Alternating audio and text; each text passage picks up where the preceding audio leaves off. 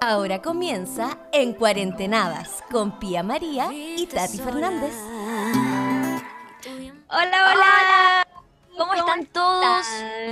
¿Cómo está toda la gente que está acá viéndonos o escuchándonos acá en En Cuarentenadas programa a través de YouTube o de Spotify? Estamos muy felices de estar con todos ustedes en un nuevo capítulo acá junto a Pía María. Mm, darle la bienvenida. Recuerden seguirnos en Spotify o en YouTube. Suscríbanse a nuestro canal. Siempre deje su comentario. Y Pía María, ¿cómo estás tú? Quiero saber tú también, ¿cómo estás? Estoy muy bien, Tati, un poco capitalina. Estoy aquí en Santiago, en Bata, pasándolo chancho haciendo un nuevo programa.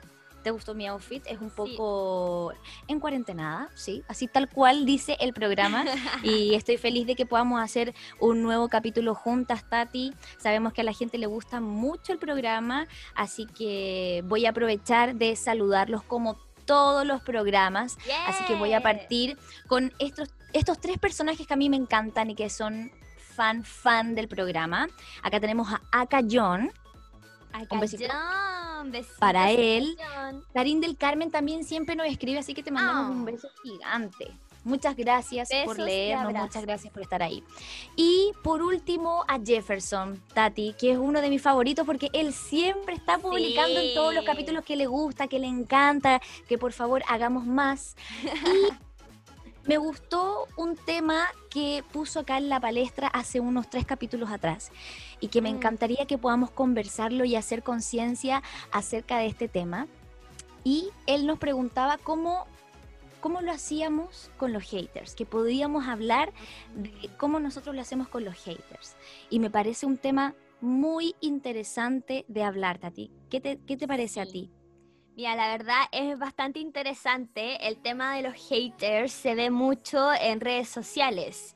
Y bueno, también nosotros acá queremos hablar un poco de las diferencias del bullying, del acoso y del cyberbullying, porque, por ejemplo, lo que acaba, bueno, lo que escribió Jefferson hace unos capítulos atrás, esto se trataría de un cyberbullying. Y bueno, nosotros también, como dijiste tú, Pia, queremos hacer conciencia de que estos tipos de, de, de cosas que no deberían pasar, que te estén molestando a través de una pantalla o en persona o te estén acosando, estas cosas se tienen que acabar, no debería seguir, no debería tampoco el, hacerse como, como algo normal del día a día, no.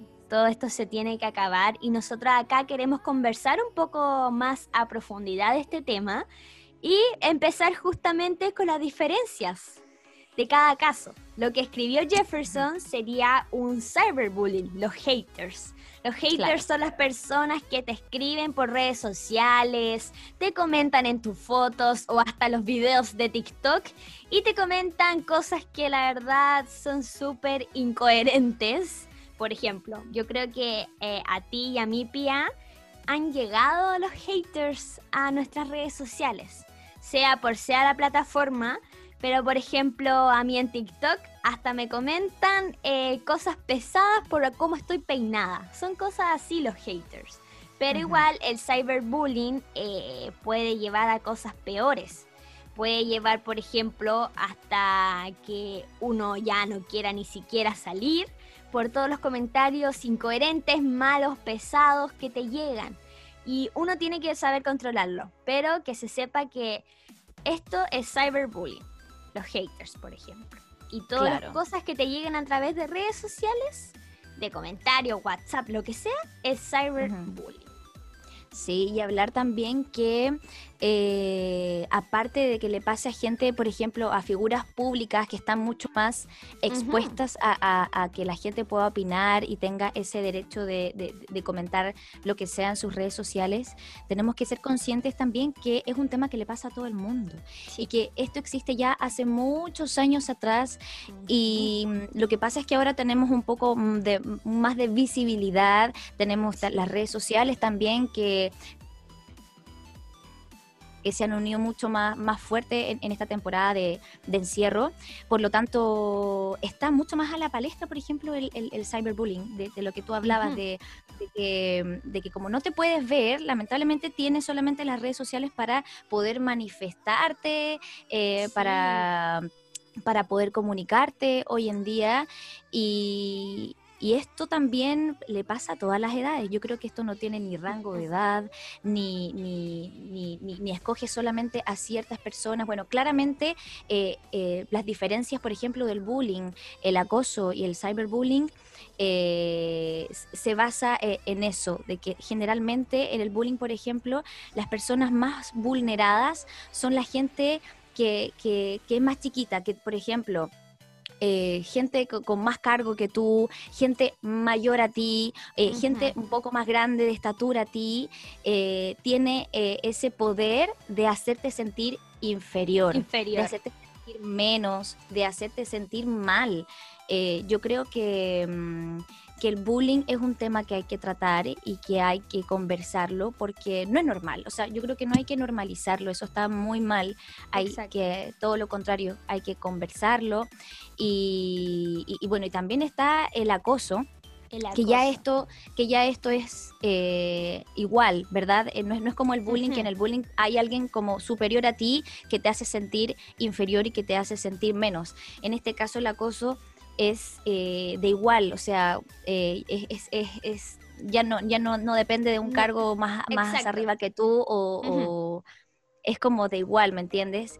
Y claramente hay que evitar que eso llegue a la violencia, que yo creo que ya ese es el caso extremo que, que, que, no nos que gustaría sería el acoso, que, te, que hasta haya violencia y como un comportamiento agresivo de la otra persona hacia la otra persona. Y esto igual se puede ver en distintas situaciones, pero eh, por ejemplo el bullying se ve mucho en el colegio.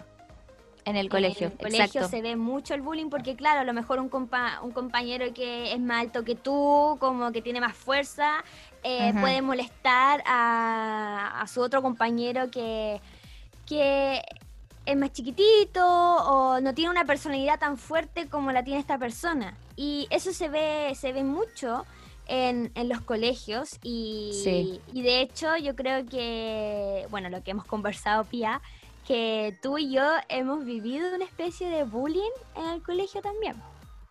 Sí, que heavy, yo creo que nadie se salva de eso. Yo mm a las personas que he escuchado, yo creo que no hay ninguna que no haya tenido un caso de bullying en el colegio. Y es lamentable. Por distintas situaciones, sí. Es súper lamentable porque hay gente que a lo mejor no encuentra salida con respecto a eso y les hace tomar medidas eh, incoherentes, como tú bien decías, y, mm, y, eso, y eso puede afectar un montón, puede afectar toda una generación, te puede, le puede afectar a tu familia también, a, tus compañeros, a, tu entorno.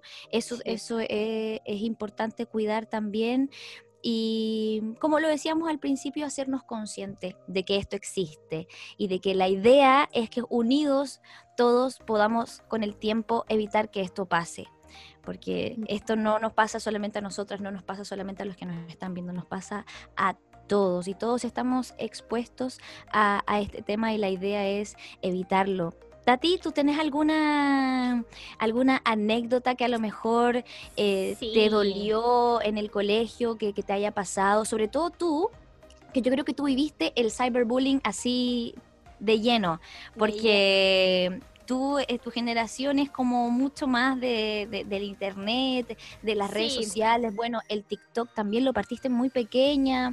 Eh, cuéntanos, vamos a contar anécdotas para que la gente. Sí, para que la gente, exacto, nos conozca y se sienta un poco eso mismo.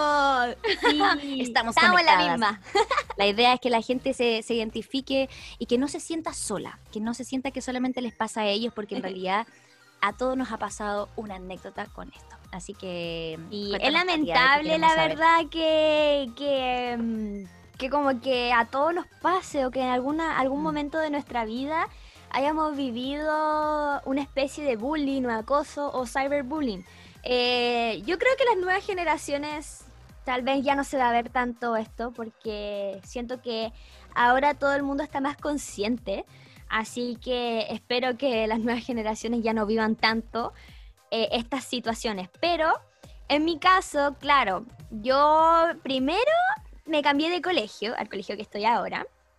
Y cuando llegué al colegio yo era súper tímida, pero súper, súper tímida. Yo no sabía hacer amigos, no sabía qué hacer. Me guiaba con la gente como popular, decía como, ah, ellos tal vez yo pueda hacer como las cosas que ellos hacen para ser amigos, no sé. Y a pasar del tiempo y de los años, por ejemplo, eh, yo cuando iba como en quinto básico, ahí me empezaron a molestar un poco.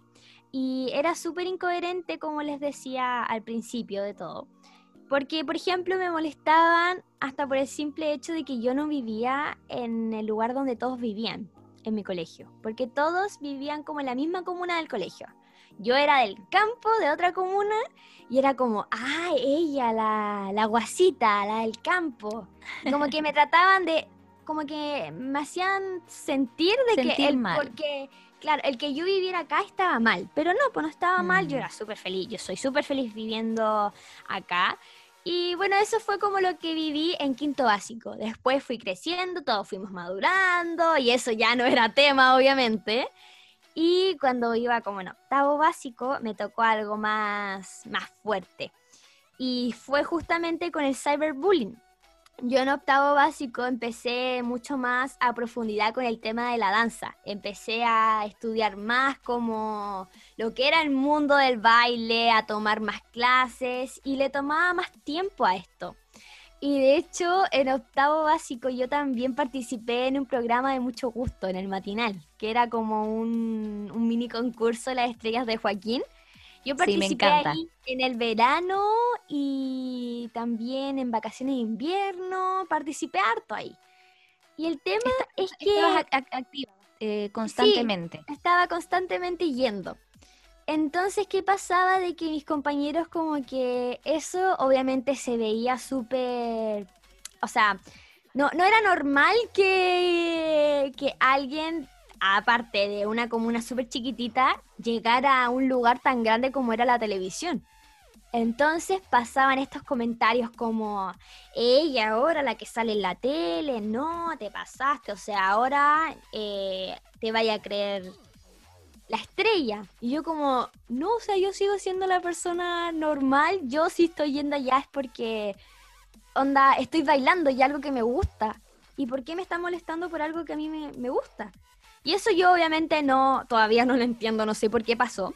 Pero a medida que fue pasando el tiempo, o sea, por ejemplo, esto fue en verano de ese año, y ya cuando entramos a clase, vacaciones de invierno, después de vacaciones de invierno, me tocó malo de cyberbullying.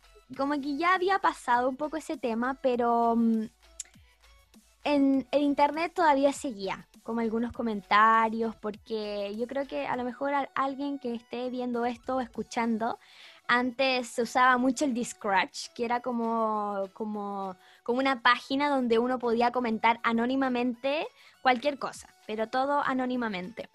Y me llegaban comentarios a través de eso, y en verdad todo el mundo tenía Discratch, entonces de repente subían como los pantallazos a las historias de Instagram, etcétera, etcétera, o la mandaban por WhatsApp, etcétera. Y eso me empezó a afectar mucho, y yo en clases, por ejemplo, estaba triste, estaba triste todo el día, no sabía qué hacer, me sentía mal, no quería ir al colegio, sentía que a lo mejor estaba haciendo algo mal y la verdad no sabía qué hacer tampoco, pero mm, mis compañeros eh, no lo veían tan grave tal vez. Lo que yo pienso, porque si a ellos les tocara, les, se sentirían mal también como yo. No lo sé.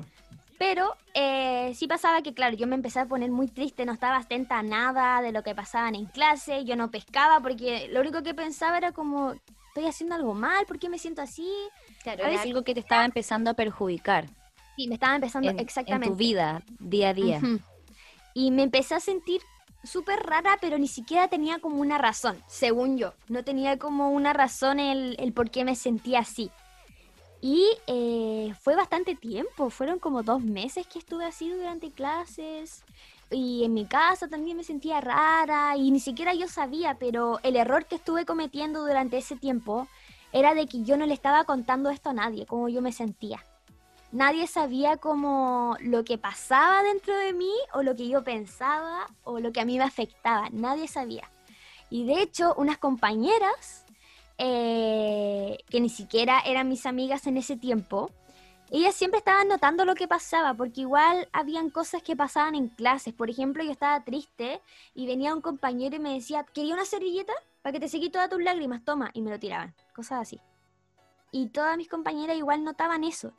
Y hubo, hubo en un momento en que ya esto se superó, o sea, ya era mucho, porque hasta en el recreo me empezaban a decir cosas y era súper complicado.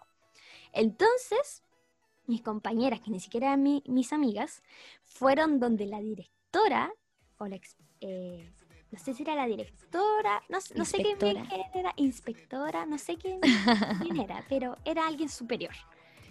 Eh, le contaron la situación, todo, todo lo que ellas veían, les contó, o sea, les contaron, y hubo un cambio ahí, pues, o sea, ahí después me llamaron y yo no tenía idea que esto había pasado, o sea, yo no, nunca supe antes que ellas habían ido donde, donde esta persona a pedir ayuda.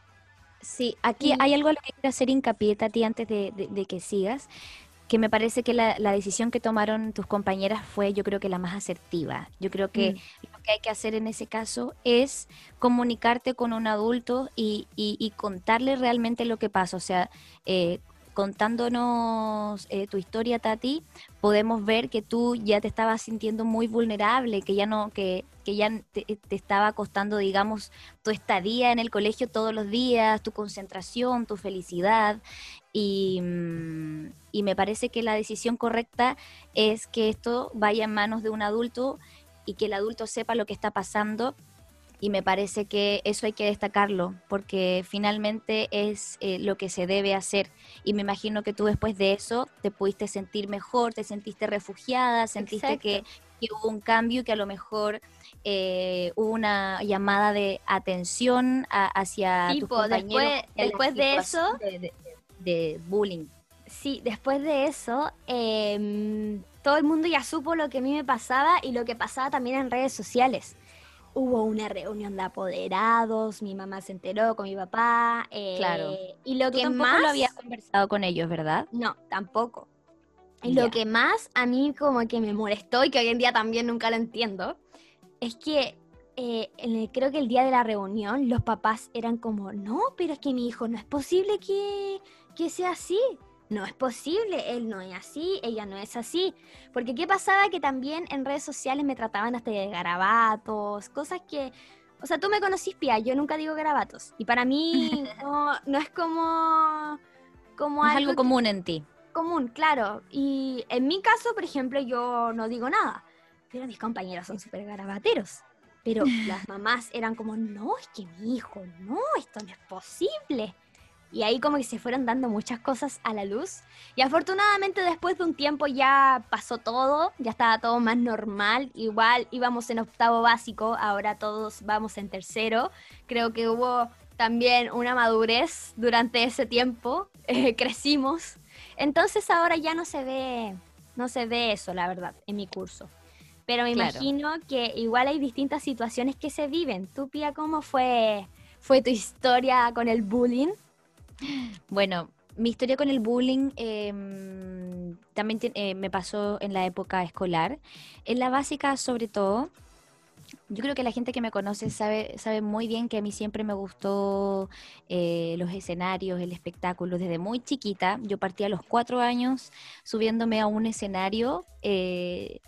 Yo no sé cómo, no sé cómo fue que pasó, eso fue un regalo de Dios, regalo de la vida que, me dio el talento y la capacidad de, con el tiempo poder presentarme en escenarios tan importantes.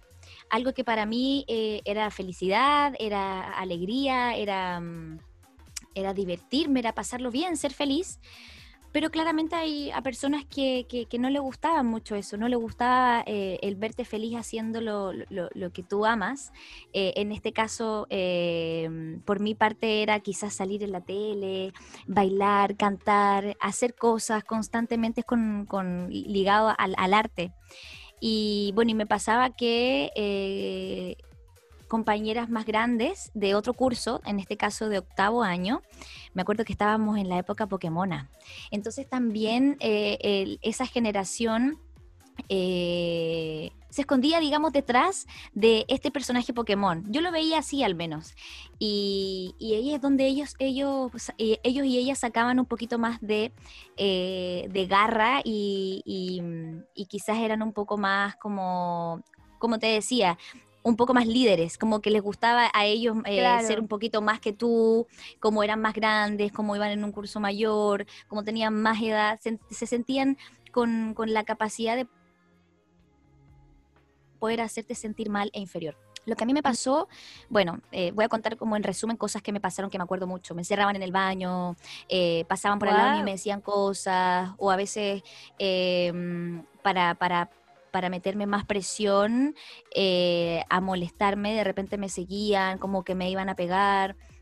La verdad es que fue un poco duro, pero yo, a diferencia tuya, Tati, quizás yo tenía un poco más de personalidad y, yo no me quedaba callada. Yo en, ese caso eh, tuve toda la confianza de contarle a mi mamá. También mi mamá eh, fue muy sabia y ella también me, contó un poco de qué se trataba también en el mundo al que uno eh, estaba entrando, que es el, mundo en el que hoy nos movemos, y que es difícil. O sea, yo, yo debo ser sincera y, y es un ambiente difícil, pero yo creo que lo importante es eh, saber quién uno es y que, y que eso no se te olvide, cosa que si alguien viene y te dice lo contrario, tú simplemente estás tranquila contigo y, mm, y, seguir con tu camino, ¿verdad?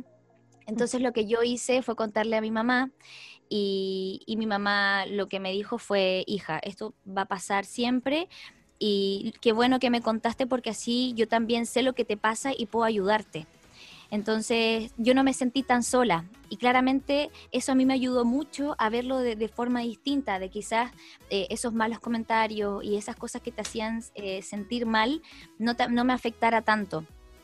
Entonces ya después se enteró eh, obviamente la directora, inspectora, los profesores y me gustó mucho que eso fue un tema que con el tiempo también se fue hablando mucho más en el colegio. O sea, yo me sentí bien porque siento que el, ejemplo que hubo mío en el colegio eh, fue ejemplo para, todos los alumnos en, ese, en esa generación, en ese entonces, de, que el bullying no estaba bien, de que el bullying es algo que debemos evitar sea como sea, hablar con, con alguien más grande, contarle el problema para que eso se resuelva, porque no es bueno normalizarlo, no es bueno que pase.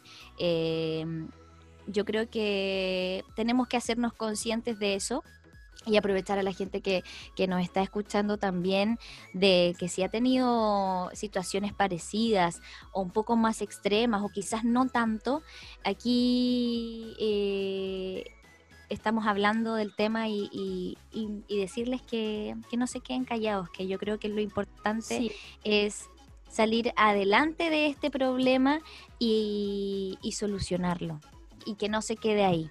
Yo creo que eso es súper importante. Y me gustaría dar el ejemplo, Tati, ya para que cerremos el programa, que está muy entretenido con un tema muy importante también. Eh, la película... Mm, la Wonder. Wonder, que yo creo que es un ejemplo vivo de lo que hemos estado hablando en todo este capítulo. Véanla, véanla. sí. Vamos a dejar esa tarea, que la vean y que nos cuenten en este capítulo abajo qué les pareció y también si quieren contarnos anécdotas para que se puedan desahogar, eh, también son bienvenidos. Así que yo creo que ya tenemos que ir terminando el programa. Les dejamos la tarea de la película para que la vean y nos comenten porque de verdad que es muy linda y deja un mensaje muy potente y muy interesante.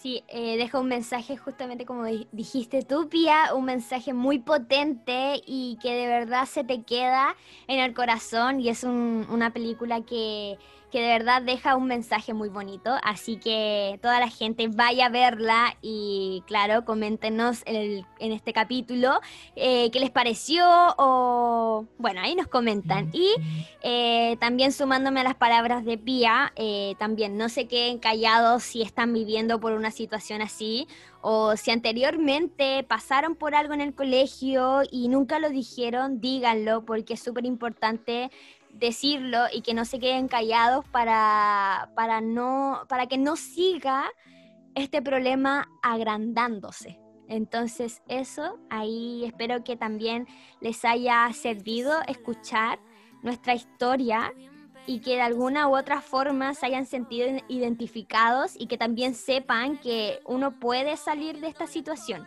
de la situación del bullying, del acoso, del cyberbullying, uno puede salir de eso. Hay una forma y la forma yo creo que es hablarlo, no quedarse callado y pedir ayuda también. Es súper importante eso. Así que nada, espero que les haya gustado este programa, este capítulo de En Cuarentenadas. Recuerden seguirnos a través de, no, de Spotify y en, en YouTube. Suscríbanse. Eso. Así es. y denle like. Y comente. Y, comente todos los programas que quiera y tiene para regodearse. Así que nada, los dejamos eh, invitados a que sigan viéndonos, a que sigan escuchándonos. Espero les haya gustado el mm. programa y les mandamos un besito gigante. Sea muy, muy feliz. Chao, chao. Chao. Yo te veo como un perro bien embobadito. Y el calor se me va subiendo poquito a poquito. Me gusta que me bailen, pero suavecito.